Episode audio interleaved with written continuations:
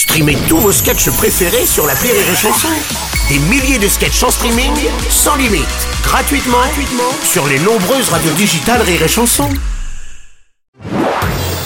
Marceau refait l'info sur Rire et Chanson. On va passer plutôt à la journée de mobilisation interprofessionnelle. C'était hier à l'appel des syndicats. Certains prévoyaient une journée noire. Force est de constater que ça n'a pas vraiment été le cas d'ailleurs. Le point avec le patron de BFM TV, Marc-Olivier Fogiel. Ah bah non, trop nul. hein. Non mais trop nul, cette Bah journée ouais, trop hein. nulle. hein. Ah ouais. Les gens ont pas été s'emmerder, un petit retard par-ci par-là, ou alors ils sont restés chez eux à faire du télétravail et ont RTT, mais c'est trop la loose. Bah oui. Une grève light, une, une, une grève Coca Zéro. Heureusement qu'il y a eu un peu des casseurs, sinon au niveau sensationnalisme, pot de zob. ouais. Je suis- non, mais Ouais. C'est moi pot de zob. Faut comprendre que vous soyez déçus. Patrick Bruel, bonjour. Bonjour Bruno. Je tenais à dire moi que j'étais de, de- de- de tout cœur avec les, les grévistes. Oui. Moi je suis pour le, le débrayage. Euh, Non. non. Patrick. C'est le débrayage. Oui, c'est, voilà, c'est ça. Alors pardon à tous les gens que j'ai croisés hier. Alors que le trafic des RER a été perturbé, les trains régionaux aussi, le métro à Paris a pu lui fonctionner à peu près normalement.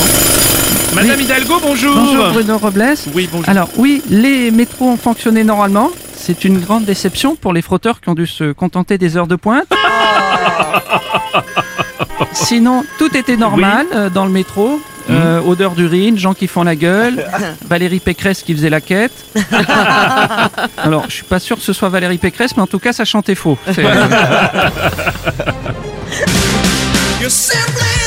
Votre luminescence, président Macron, bonjour. Bonjour mes chers compatriotes, bonjour à toutes et à tous, à chacune et à chacun, Oui, celles et ceux. bien sûr. Oui, pas, le- pas le temps.